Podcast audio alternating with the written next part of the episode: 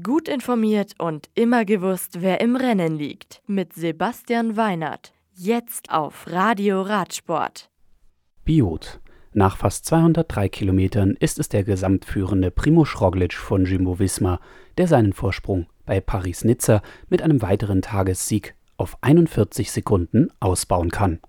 Der Slowene ist am etwa zwei Kilometer langen Schlussanstieg schneller als Cofidis-Fahrer Christoph Laporte und Michael Matthews von Team Bike Exchange.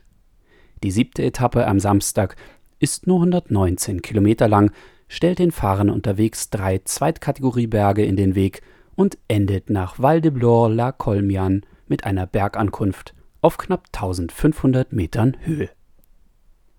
Gualdo Tardino die dritte Etappe mit 219 Kilometer ist die längste Etappe bei Tirreno Adriatico. Die gewinnt Alpecin Phoenix-Profi Mathieu van der Poel vor Wout van Aert von Jimbo Visma. Davide Ballerini von De König Quickstep kommt auf Etappenrang 3. In der Gesamtwertung hat sich Van der Poel mit seinem Tagessieg an Alaphilippe vorbei auf Rang 2 geschoben und liegt jetzt vier Sekunden hinter Van Aert.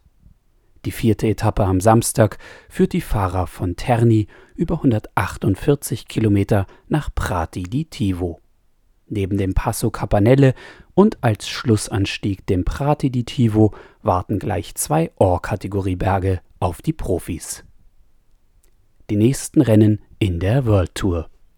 Neben Paris-Nizza und Tirreno Adriatico können die Profis nach dem Wochenende auch bei der Ronde van Drenthe in den Niederlanden dem Danit no Curse in Belgien und dem Grand Prix de Denain Porte du Hainaut in Frankreich zeigen, wer in Sachen Eintagesrennen die Nase vorne hat.